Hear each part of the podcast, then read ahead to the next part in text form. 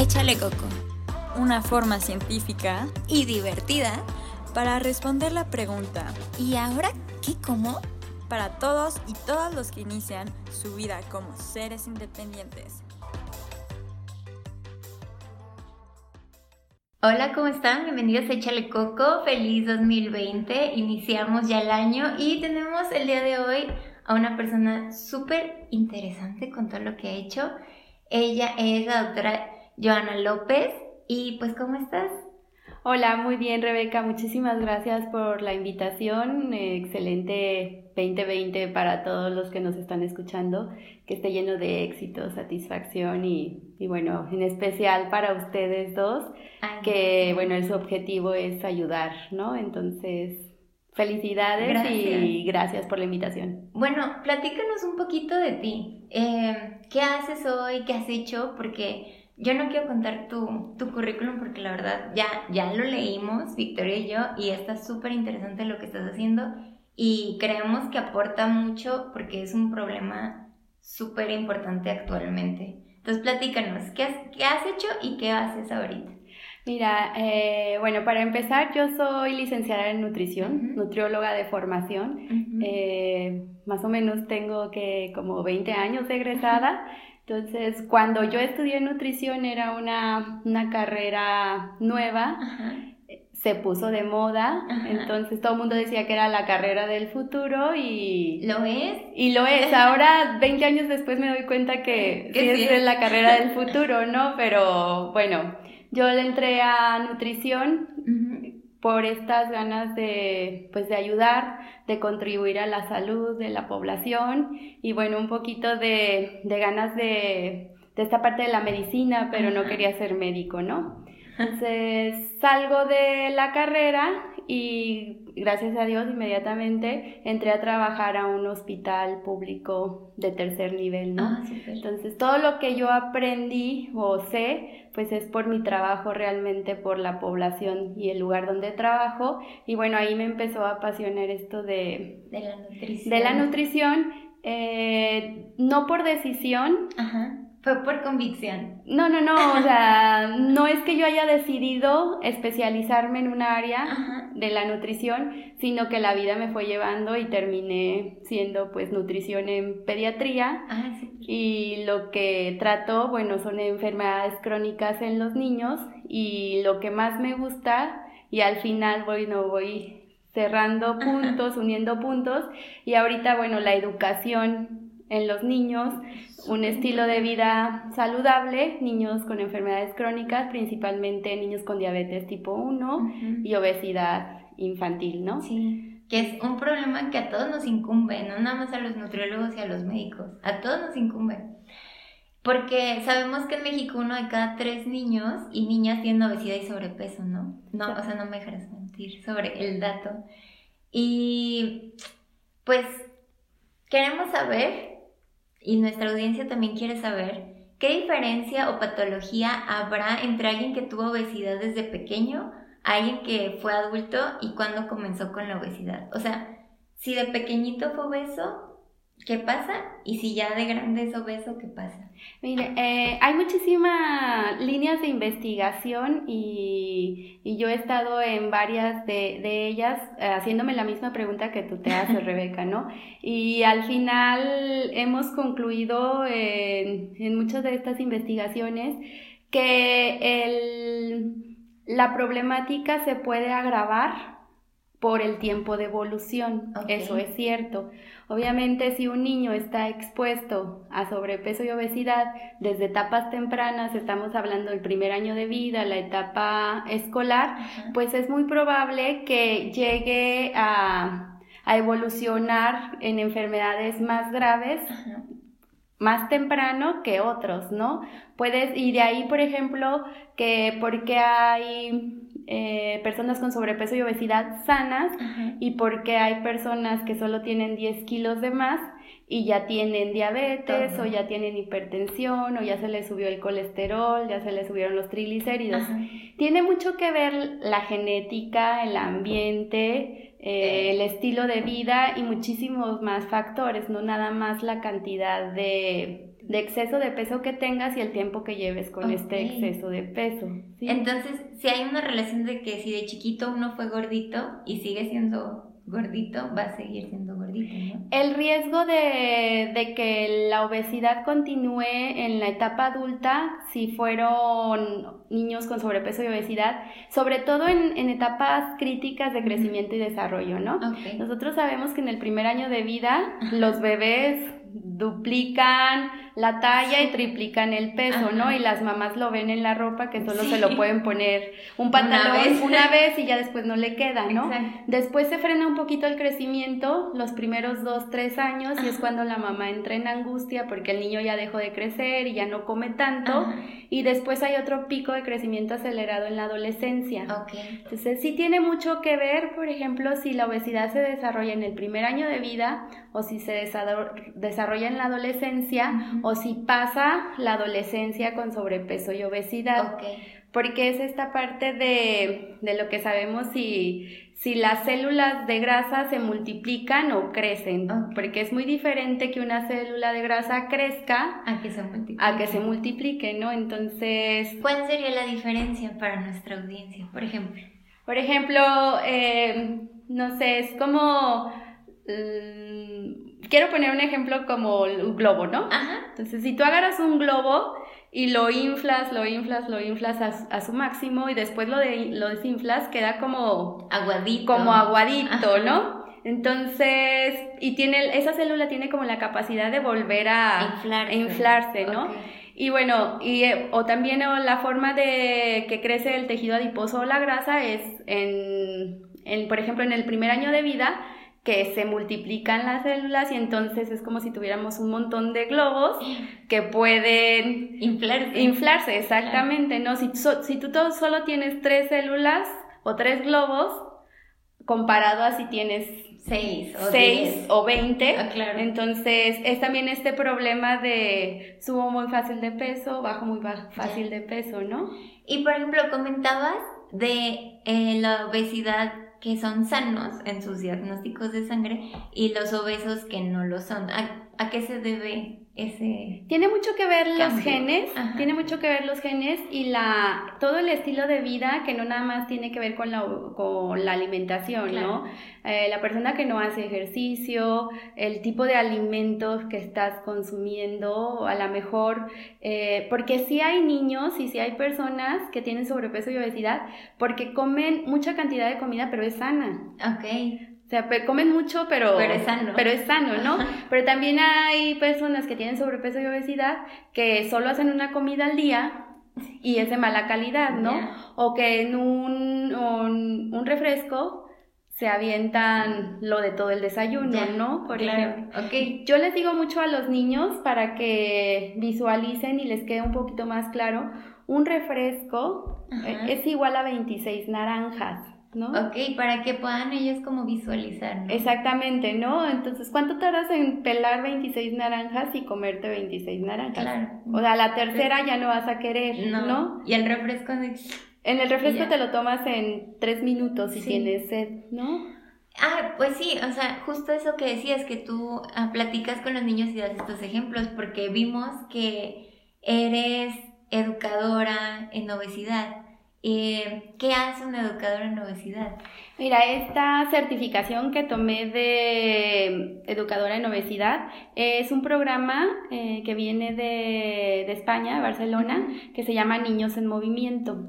Eh, el programa se inició así con dos chicas emprendedoras como tú y Victoria, psicología y una nutricionista que, bueno, se unieron para, pues, eh, buscar como la Manera de reducir, educar. Exactamente, de, de controlar el problema de sobrepeso y obesidad y entonces eh, aterrizaron los dos enfoques que tenían cada una de ellas, ¿no? Entonces el cambiar la conducta y el cambiar la alimentación de los niños. Entonces es un programa en lo, en lo que trabajas mucho con lo que quiere el niño, eh, en hacer cambios como paulatinos Ajá. y lo interesante de este, este programa o esta certificación es que incluye a los papás, Ah, súper. porque realmente si no cambias a los papás, no puede hacer nada el niño. El niño no va a lograr hacer los cambios, ¿no? Entonces, en este programa, los papás también tienen que empezar a hacer cambios y se trabajan de manera separada, ¿no?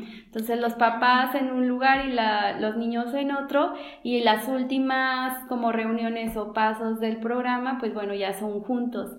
Entonces, los papás trabajan cosas como tolerancia, temas como tolerancia, como como depresión, como ansiedad. ansiedad, todas estas cosas.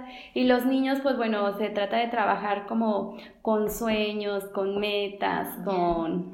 ¡Qué padre! Y, por ejemplo, ahí el reto es que cada uno, por su lenguaje, porque claramente un niño pues tiene que ver más las cosas que un papá, cuando estudiaste eso en, en Barcelona, ¿no te costó trabajo traerlo a México por, por, la cultura, por el estilo de vida que tiene la mayoría de los padres de familia que trabajan los dos y más de ocho horas? No sé. O sea, ¿qué retos viste en comparación de Barcelona y México? Sabes que, bueno, en Barcelona eh, bueno, igual de, igual los papás trabajan, ambos papás trabajan, eh, también tienen la misma problemática que nosotros, ¿no?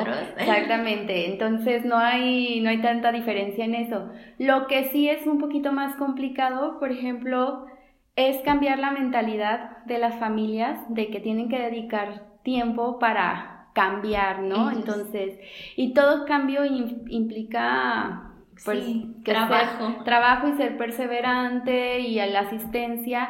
Y lo, lo que nosotros hemos visto es que si un programa tiene éxito, si el acompañamiento es frecuente, ¿no? Si ves al papá y al niño, por ejemplo, una vez a la semana, ah, ¿no? Entonces, a que si lo ves una vez al mes o una vez cada dos meses, se pierde mucho esto y no tiene tanto éxito el cambio, ¿no?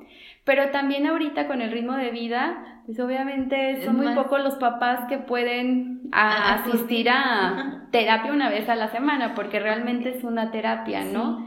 Entonces no es tan fácil o faltan los niños a la escuela, faltas al trabajo el papá. Para dedicarle tiempo a esto fue uno de los principales problemas que, que vimos para aterrizarlo aquí en México. Pero bueno, lo que nosotros hacemos y tratamos de hacer es hacer este acompañamiento al menos una vez al mes, ¿no? Sí, como todo hay niños que recaen, hay niños que que terminan el programa, hay niños que no lo logran y hay niños también que que se vuelven adictos a su nutrióloga, ¿eh? lo tengo que decir, ¿no? y también los papás que se vuelven adictos a, a, a, la consulta de nutrición, ¿no? Entonces, o sea, les queda muy grabado que tienen que cuidarse. Y les gusta ir, ¿no? A lo mejor no logran hacer los cambios, no logran bajar de peso, pero siguen yendo, siguen yendo y están súper motivados porque es como esta, pues se enganchan realmente, ¿no? En los programas. Y eso te va a llenar mucha satisfacción, ¿no? Así, muchísimo. El, ver que las familias lograron el objetivo. Por ejemplo, con las familias que están como dudosas o que no logran el, el tratamiento, ¿les vuelven como a insistir para que sigan o terminan el programa y ya? O no, sé cuánto tiempo dura el programa. El programa de Niños en Movimiento en realidad son 11 sesiones. Ah, ¿sí? Son 11 sesiones, pero lo adaptamos nosotros y no se le puede negar la atención a, la población. Entonces, pues bueno, se vuelve a empezar o, o, ya se van a otro tipo de programa o consulta privada o asesoría privada, ¿no? Ah, ok. ¿Y el programa es gratuito o tiene algún costo? Mira, en el, en el hospital donde yo trabajo es un hospital público a, atención a la población que no tiene seguro social, ¿no? Eh, bueno, ahorita ya no, es, no existe el seguro popular, ahora está el INSABI, pero eh, el sobrepeso, obesidad, el síndrome metabólico, enfermedades crónicas las cubría el seguro popular hasta el 2019 y se podía considerar como atención gratuita, ¿no? Okay. Pero bueno, si no tienes seguro popular, puedes acudir eh, al hospital y, la, atención o la consulta es muy barata, pues ah, es, es, como una, una cuota nada más como representativa. Representativa para que valoren la atención y, para solventar los recursos nada más. ¿Y en qué hospital te encuentras? Estoy en el Hospital Civil de Guadalajara, en el antiguo ah, Fray Antonio Alcalde. Por si están algunos interesados que estén aquí en Guadalajara o en Jalisco, pues ya saben dónde acudir. Si tienen dudas de nutrición, si tienen familias o sobrinitos, pues ya saben a dónde ir. Nada más es para niños, ¿verdad? Bueno, hay programas para adultos. Eh, hay otras nutriólogas que son especialistas en obesidad en el adulto, síndrome metabólico, pero como tal yo solo atiendo ah, población, eh, niños y adolescentes. Ok, y ahora este es un poquito más personal. Tras vivir todo este proceso de educar familias, porque son familias, eh, tú ¿cómo te sentiste profesionalmente? O sea, como nutrióloga, ¿tú, tú qué sientes o qué, o qué sientes también que aprendiste en este proceso? Sabes que, bueno, yo soy súper mm, empática con los pacientes. Eh, a mí me encanta que me digan Joana en lugar de doctora los niños, ¿no? Entonces, a mí que llegue a un niño y me diga Joana y me trae un regalo porque bajo de peso o me traiga las fotos de, cómo, de cómo estaba antes y cómo está ahora, eh, para mí eso de verdad me, me carga de energía otra vez, ¿no? Entonces, Mira, sí he pasado por momentos de crisis porque de hecho lo pasé hace un par de meses que yo lo platicaba con una amiga, una doctora, que decía, a ver, algo estoy haciendo mal porque, o sea, porque no logro que los niños bajen, o cambien el estilo de vida, o sea, no, eso me pasó después, me pasa siempre después de vacaciones, porque en vacaciones todos los niños suben, ¿no? Entonces, digo, algo, algo, algo estoy haciendo mal porque no está funcionando, ¿no? Y entonces de repente llega una niña y me dice, mira Joana, cómo estaba antes, y me enseña la foto y digo, bueno, a ver, eh, vale la pena con uno y estoy haciendo ya al menos algo bien, ¿no? entonces, pero sí es, sí es desgastante, sí te, y más cuando, cuando ves las familias a lo mejor tan tan mal integradas, eh, porque los papás tienen que estar de acuerdo. Si los papás no están de acuerdo, el cambio es muy difícil, ¿no? Y es la principal problemática de las mamás, ¿no? Es que mi marido sí. sigue tomando refresco. Y es que la abuelita, cuando va a casa de la abuelita, le dan, le dan galletas, ¿no? Entonces yo trato de cuidarlo y entonces la, la mamá que se apega al tratamiento nutricional se vuelve la mala del cuento y la abuelita la que lo rescata y el papá el que el que lo premia. el que lo premia no entonces esas son la yo creo que las situaciones más complicadas cuando la familia no está no está de acuerdo, ¿no? Y el papá y la mamá tienen que, que tener el mismo objetivo, ¿no? Y de verdad la satisfacción más grande es cuando, o sea, realmente te dice la mamá, es que ya todos comemos sano y ya todos bajamos de peso, ah, ¿no? Eso, eso es lo, lo padre, ¿no? Y lo que te carga de energía es lo que dices, bueno, voy a seguir dándole. Qué padre, pues yo y Victoria te lo aplaudimos porque, pues sí, o sea, como decía antes, uno de cada tres niños en nuestro país sufre de obesidad. Y la obesidad... uno cree que es nada más como tú bien decías, que no es nada más por comer, sino es multifactorial, o sea, tanto el ambiente que tiene con sus papás, eh, no sé, lo que ve en la escuela, los amigos, eh, lo que come, si hace ejercicio o no, o sea, son muchas, muchas cosas, ¿no? Em, y bueno, ¿sabes otra cosa que, bueno, a mí, a mí me tiene muy preocupada porque eh, ahorita en los últimos reportes, las noticias, em, estamos sobrepasados ya en sobrepeso y obesidad en los niños, pero ya le está ganando la carrera los niños con depresión, intentos de suicidio. Eh, pero también que es tiene con nutrición, ¿no? Y es a lo que voy, pues, o sea, la calidad de vida de un niño con sobrepeso y obesidad es la peor calidad de vida que se pueden imaginar. Son niños súper tristes. Pues sí. Eh, introvertidos, extrovertidos, puede ser en un caso o introvertidos en otro, se van a los extremos, son agresivos, son... Sufren de bullying. Sufren de bullying, se defienden, eh, son apáticos, entonces la verdad es como un círculo vicioso y la verdad el, el ánimo de los niños es súper triste, yo, yo los veo y digo, bueno, Pues Esto de que no hay gordito feliz. Sí, es mentira. Pues es que mm, aquí creo yo que la, la clave y el corazoncito, que por eso digo, lo aplaudimos mucho, es que estos niños si no aprenden desde chiquitos van a ser adultos con, no nada más con obesidad, sino con otros problemas crónicos degenerativos. Exactamente. Y pues eso le cuesta al país y le cuesta a la familia y le cuesta a la persona que tenga la enfermedad, ¿no? Que, que yo, justamente, ¿cómo tú le haces entender eso a los papás? Que su hijo, si no se cuida ahorita, de grande va a ser pues enfermo.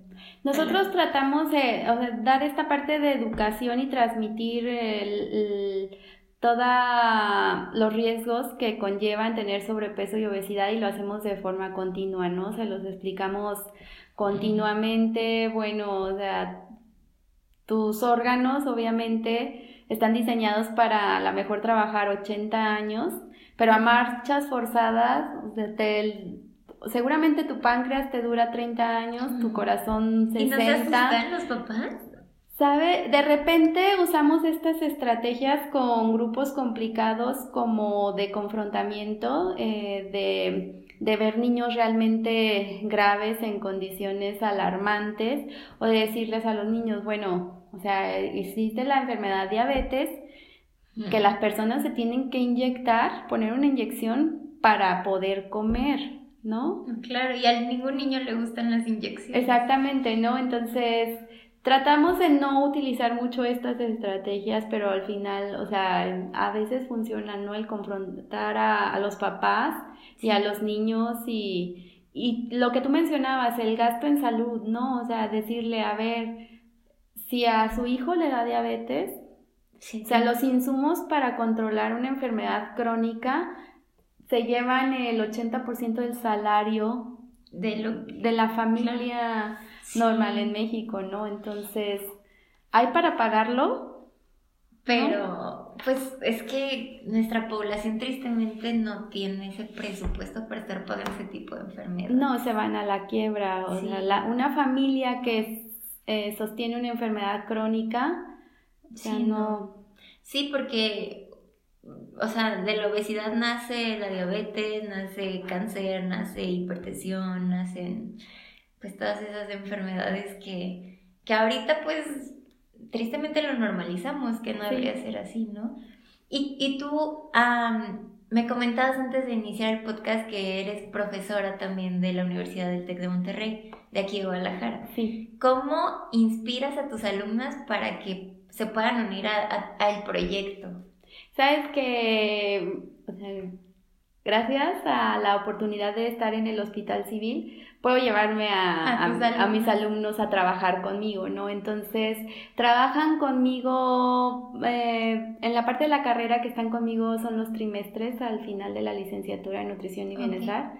Entonces, están tres meses conmigo haciendo mi trabajo, ¿no? Entonces... Está pesado. Pues no está, les gusta, ¿no? Y entonces eh, terminan haciendo ellas, aparte, bueno, todos los alumnos mucho más jóvenes y más con más ideas y, y, más tecnología y todas estas cosas. Entonces llegan con muy buenas ideas y propuestas y bueno, es lo que hacemos nosotros con ah, los niños, ¿no? Utilizar toda la energía y las propuestas de todos los estudiantes y creo que, que ver los cambios de los niños y el agradecimiento inspira a los alumnos más que yo, entonces... Ay, qué padre. Eh, yo creo que son los pacientes los que los inspiran, no yo. Ay, qué padre. Pues eso también es aplaudirse, Joana. Sí, gracias. Y también vimos que tienes algunos artículos científicos justo del tema de obesidad infantil y vimos que hay una... Mm, ¿Cómo decirlo? Una palabra que le llamas, bueno, no es palabra, un enunciado que es programación fetal. ¿Qué es la programación fetal? ¿Sabe? Eh, bueno, yo se los explico esto así a los papás, ¿no? Eh, y de repente a los alumnos. Eh, cuando el bebé está dentro del vientre de la mamá, la mamá le pasa todos los nutrientes por el cordón umbilical, ¿no? Entonces, la, el estilo de vida que tenga la mamá, el estado de nutrición que tenga la mamá, si tiene sobrepeso, obesidad o desnutrición, va a afectar al bebé, ¿no? ¿Por qué? Porque, bueno, si la mamá está comiendo todo el tiempo, todo el día, cosas con mucha grasa, con mucho azúcar, pues todo el tiempo le va a estar pasando. Lo que le pasa de nutrientes al bebé es el nutriente en forma de glucosa, ¿no? Entonces todo el tiempo le va a estar pasando, bueno, glucosa que es igual a azúcar, ¿no? Le está pasando azúcar.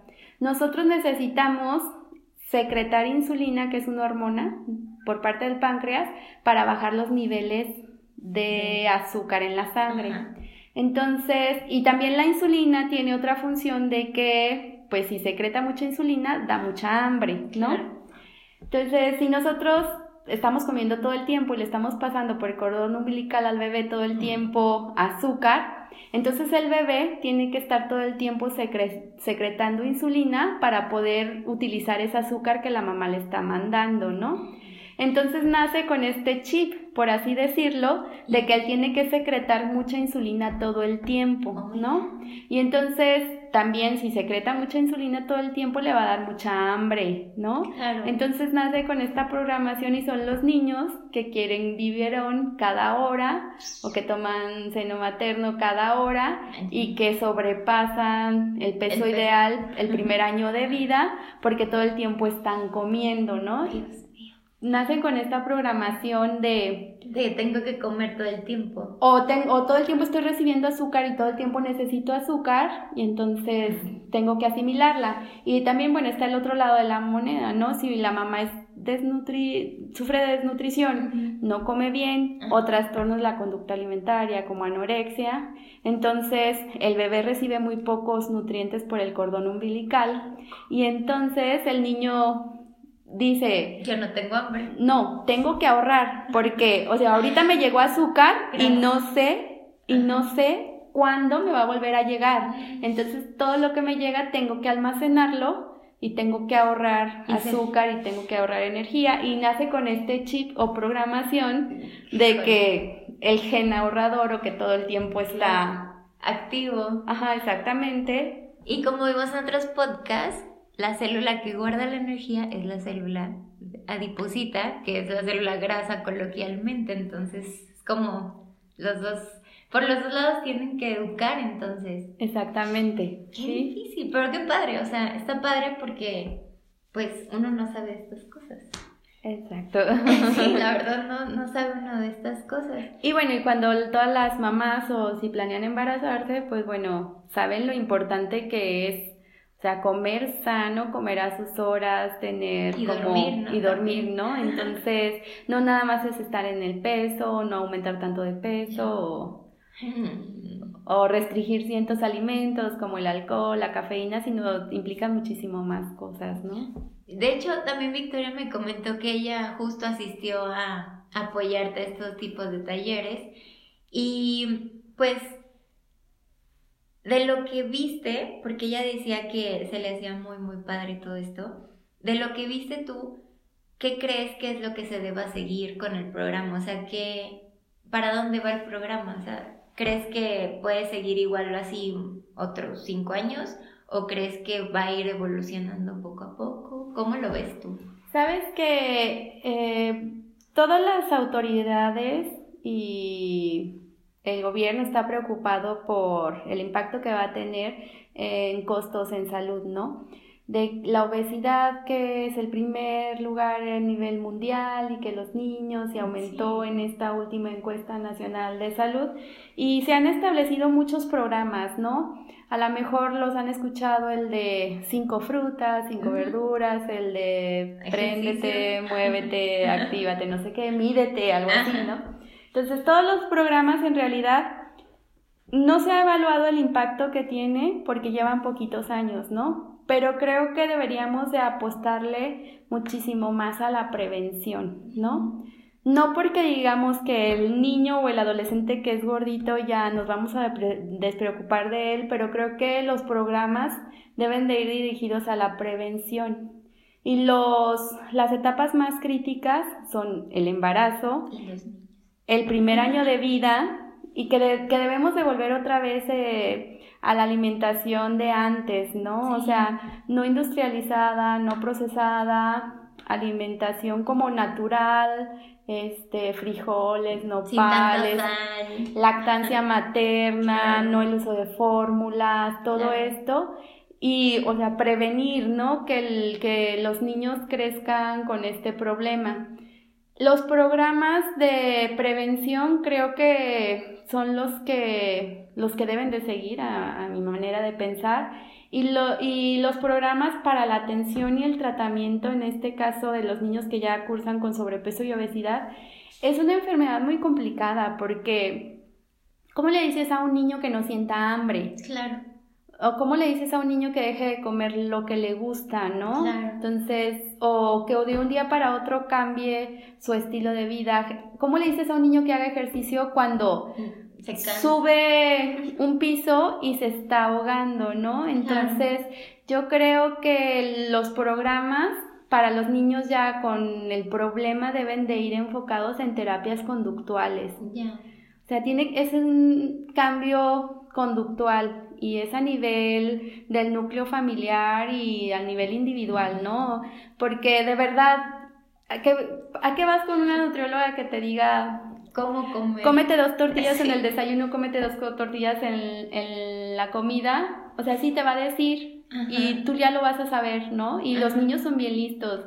De repente saben mucho más de nutrición de lo que uno puede pensar, ¿no? Entonces, yo creo que los, los programas deben de ir dirigidos más a terapia psicológica, a modificación en la conducta, en todo esto, ¿no? Y, y trabajar en la autoestima, en la seguridad. Claro, y por ejemplo, ahorita ya está como que siendo menos tabú ir al psicólogo, pero yo sé que el más la mayoría de la población mexicana sí lo ve como un tabú esto de la psicología.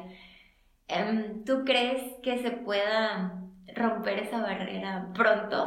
Mira, lo platicábamos al inicio que cuando yo estudié nutrición, que era la carrera del futuro, entonces a lo mejor nos hicimos esta misma pregunta de, ¿crees que en algún momento la gente piense que es necesario ir al nutriólogo? Y ya lo logramos, ¿no? Entonces yo creo que también al psicólogo, tarde que temprano, o sea, es que la población, o sea, es una necesidad que se, que se tiene que fomentar, ¿no? Por parte de los profesionales de la salud. Sí, porque bien decías que ahora ya no está siendo obesidad y diabetes el problema a nivel mundial, sino que ahora es depresión y ansiedad. Y todo está relacionado con hábitos y sobre todo nutrición, ¿no? Sí, y el, y el bullying. Ay, el bullying, claro. Que siempre ha existido, yo sé que siempre ha existido, pero, pero no sé, a lo mejor los niños ahorita son más susceptibles, porque el núcleo familiar es más frágil. Es más frágil. Yo también creo que es eso y que también ahora todo se queda en internet. Entonces puedes repetir, porque, bueno, no sé, a mí no me pasa, pero mis papás me contaban que cuando ellos iban a la escuela, si te hacían bullying, quedaban en la escuela y de la escuela no salían. Pero ahora si a un niño le hacen bullying se queda en internet. Ah, claro. Y todo el mundo lo ve. Entonces también creo que eso también puede como... Mm, necesitamos también como educación en las herramientas que tenemos como el internet.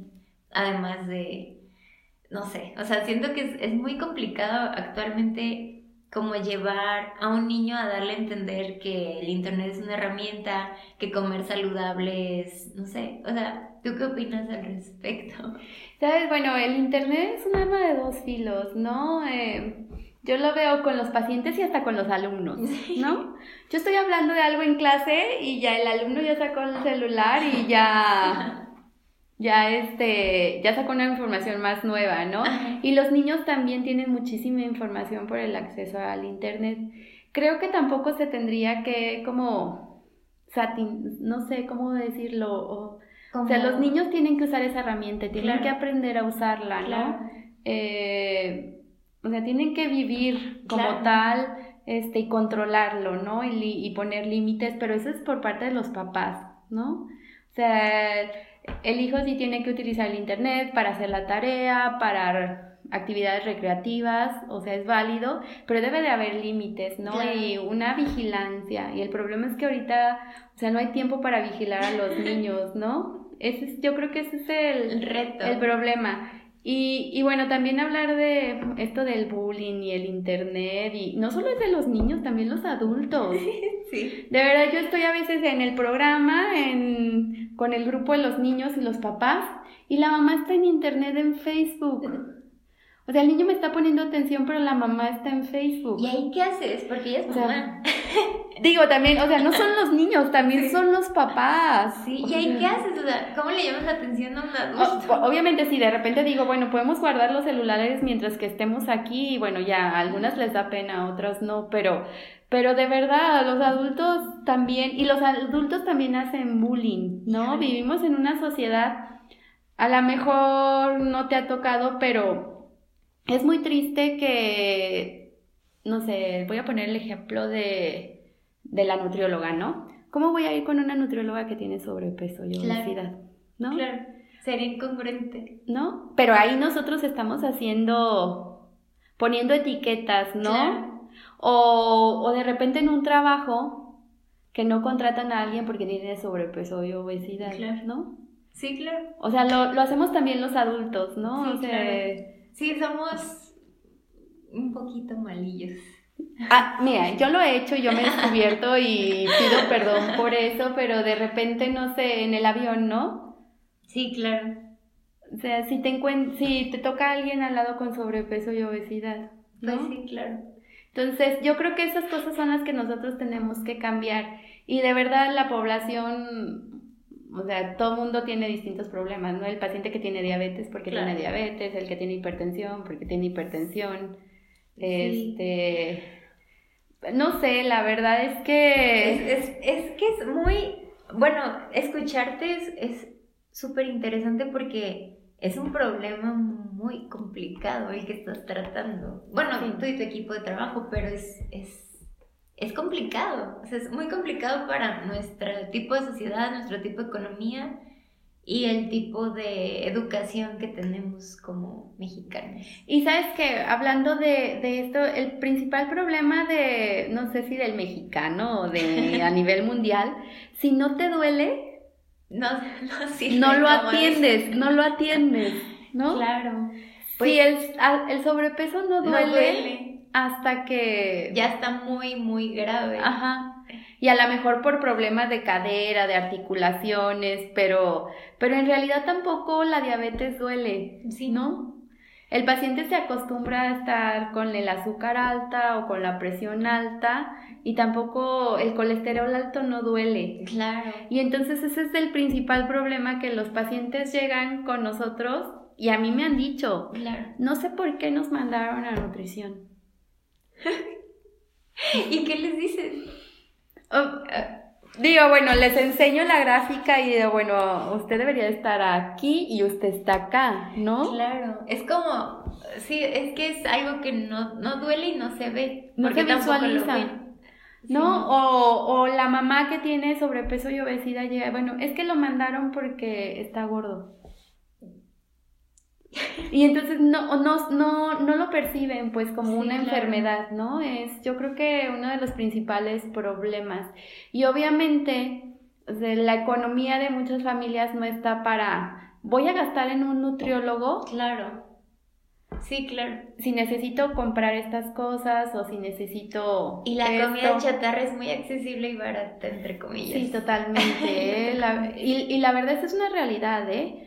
O sea, si uno quiere comer sano, Tiene. o sea, uno puede comer sano y barato, o sea, haciendo las compras Y a conciencia, cocinando, preparando tu lunch, llevando tu comida al trabajo, a la Claro. escuela. Esa es la manera más económica de comer, ¿no? Claro. Cuando uno come comprando en la calle, come caro y come Mal. y come mal, Sí, ¿no? claro.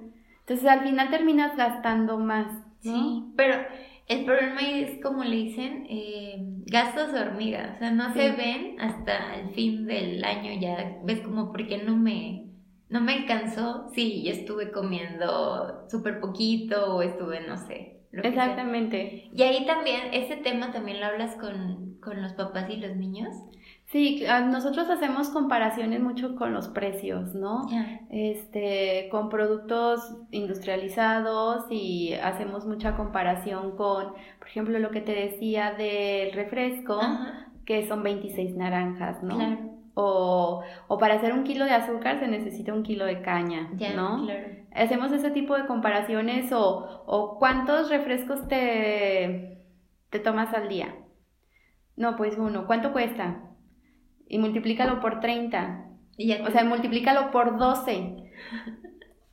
O sea, lo que te ahorras en refresco, el papá, hablando del papá, ¿no? Pues a lo mejor te puedes llevar a la familia a la playa, ¿no? Porque se pues está quejando de que no tienen dinero para irse a la playa o irse de vacaciones, ¿no? Claro. Entonces ya cuando lo multiplican y ven y dicen, bueno, o sea, Pero es adictiva, el azúcar es adictiva. Hay pues como es, es una adicción que Supongo.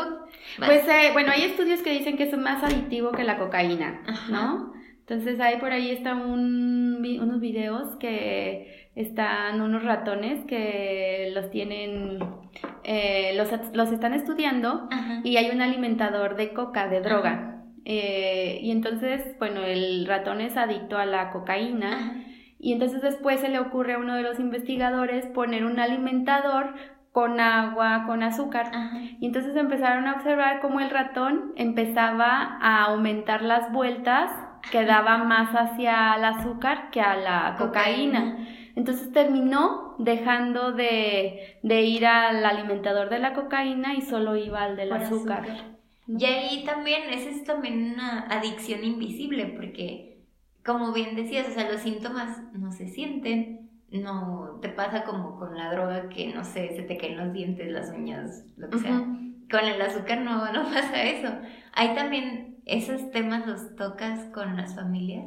Sí, claro, bueno, sobre todo porque hay papás, ah, el papá y la mamá que nos visitan en los grupos o de repente las abuelitas, y bueno, tocamos temas como también el alcohol, el tabaquismo y muchas, el sedentarismo, el que también son como adicciones, ¿no? A la televisión, al, a, las series de televisión, al celular. Entonces, tratamos de, de, tratar todos estos temas porque, como yo te comentaba, yo le apuesto a la terapia de cambios conductuales, ¿no? O sea, yo creo que, que vayas con una nutrióloga que te diga que come más frutas y verduras. pues sí, te vas a quedar como, ah, ya sabía, gracias. Ya lo sabías, ¿no? Entonces es más bien tratar de hacer todo este de, pues todos estos temas los aterrizamos, ¿no? Ah, hemos tratado temas como eh, los influencers de repente, que que de repente son veganos y los cachan comiendo carne y cosas así. Entonces, también para que los adolescentes no crean todo lo que ven en, en las redes sociales, ¿no? Eh, también tratamos de tocar temas como, como deportistas o personas con éxito, famosas, que tienen buenos hábitos. que tienen buenos hábitos y que tienen enfermedades crónicas y que lo lograron, ¿no? Entonces, también tratamos de que los vean así como los famosos que ven en, la televisión, en las redes sociales, pues que los aterricen también, ¿no? Y temas como, bueno, ya leer etiquetas, este decisiones saludables, lunch saludables, todo esto también obviamente lo vemos, ¿no? Claro. Y actividad física. Y tú como tip para nuestra audiencia, porque nuestra audiencia lamentablemente no son niños, son ya adolescentes y yo pensaría que más adultos, jóvenes, ¿qué tip nos puedes dar de todo lo que tú aprendiste tratando familias y niños? O sea, ¿qué tips nos puedes dar para que los apliquemos en nuestras casas? Sabes que es muy difícil eh, cambiar un mal hábito, ¿no? Yo lo veo, o sea, personalmente eh, con el ejercicio, ¿no? A mí me gusta mucho el ejercicio, pero de repente, no sé, por cuestiones de trabajo dejo de ir una semana, 15 días o estos 15 días que pasaron de las fiestas y me cuesta mucho trabajo como, como retomarlo, ¿no? Pero me cuesta trabajo retomarlo una semana Y ya después ya me da remordimiento si no, si no hago el ejercicio, ¿no? Entonces todo cambio de hábito y estilo de vida necesita como perseverancia, ¿no? Y el apoyo del núcleo familiar o social en el que se, se, desarrolle, ¿no? Porque no es fácil de repente, este, no sé, si, si tú vives con tus roomies, tú llegar con tu súper saludable y que allí haya papitas fritas y cereal y, no sé, chocolates, golosinas, tipo así, o, o ya pedimos comida rápida que te la llevan a tu casa. O sea, es muy... Es la red social y la red de acompañamiento es mucho más o mm, hace más fácil cambiar un hábito, ¿no? Entonces la recomendación sería, bueno, que los cambios son en general, ¿no? O sea, no, y no van dirigidos a la persona que tiene sobrepeso y obesidad o a la persona que quiere estar fitness o la persona que quiere marcar el abdomen o la persona que quiere, no sé, bajar porcentaje de grasa, sino es un estilo de vida saludable que todos deberíamos de... De por vida. De por vida, ¿no? O sea, simplemente, o sea, todos deberíamos de comer verduras tres veces al día, ¿no? Entonces, o tomar agua natural o, o, volver a la alimentación de antes, ¿no? Por así decirlo, ¿no? Pues ya escucharon, es también parte de que ustedes pongan trabajo, esfuerzo, dedicación y pues comer sano otra vez, no nada más porque tienes la boda, la graduación, la fiesta, lo que sea. Ya para terminar, tenemos una sección aquí en Échale Coco que son unas preguntas, pero ya son más como de la persona. Son cinco preguntitas. Ok. Súper rápidas. Sí. Eh, ¿Cuál es tu comida favorita y por qué? Oye, después de todo lo que dije, sí, tienes que decirnos. La verdad me encantan los tacos. ¿Los tacos? Pero los tacos son saludables, ¿no? Sí, claro, es tortilla de maíz y carne, Y, verdura. Me encantan los tacos. Los tacos. ¿Por qué te encantan los tacos? Mm, no sé, es comida mexicana que me encanta, no sé. A mí también me gustan los tacos. ¿Cuál es tu taco favorito? Eh, taco, pues no, del tipo de carne. Ajá. Pues no sé, arrachera, ¿viste? Arrachera, sí. Eh, y hablando de comida, ¿Cuál es tu gusto culposo? Por ejemplo, el mío son los chocotorros. Yo amo los chocotorros. Pero trato de comerme así uno al mes porque son mi adicción. ¿Sabes qué? ¿Papas a la francesa o papas fritas? ¿De verdad? Sí. Esas también son ricas. Sí, no. Las acabo totalmente. ¿Y les pones queso o sin queso? No, capsu y, y todas las salsas posibles. Si no fueras nutrióloga, ¿Qué hubieras hecho? ¿O qué hubieras estudiado? Creo que hubiera estudiado algo como filosofía. ¿Filosofía? ¡Wow! Me encanta. ¿Por qué? No, no sé, me gusta mucho la lectura. O, eh, escribir no puedo decir porque no soy buena escritora, pero, pero me encanta mucho esta parte de la historia y, y letras y todo esto. Tal vez hubiera sido eso, a lo mejor en otra vida fui escritora. Órale. ¿Y qué es la cosa más loca que has escuchado respecto a lo, a lo que es tu profesión o a lo que dices? Por ejemplo, si tienes em, una familia que acaba de llegar y te dicen algo, o sea, ¿qué es lo más loco que te ha dicho esa familia en tus grupos o algún alumno, no sé, que te digas, ay, no, manches, ¿Por qué me estás diciendo eso? No sé si lo más loco, pero lo más frecuente que te digan de, ah, pero doro la tortilla en el comal para quitarle calorías. Ay, sí. Y no entiendo eso de cuántas tortillas se come. Cinco, pero doradas. Eso no sé si, no es lo más loco, pero es lo más común y yo creo que es un mito, pues realmente. ¿Y qué les dices? Pues no, que es exactamente lo mismo, ¿no? no o de repente de, tomo refresco, pero lo diluyo con agua. Es lo mismo. Es, es exactamente lo mismo, no... No sé si es lo más loco, pero sí es súper frecuente. Yo nunca he escuchado eso, pero sí. Para mí sí fue loco eso. sí.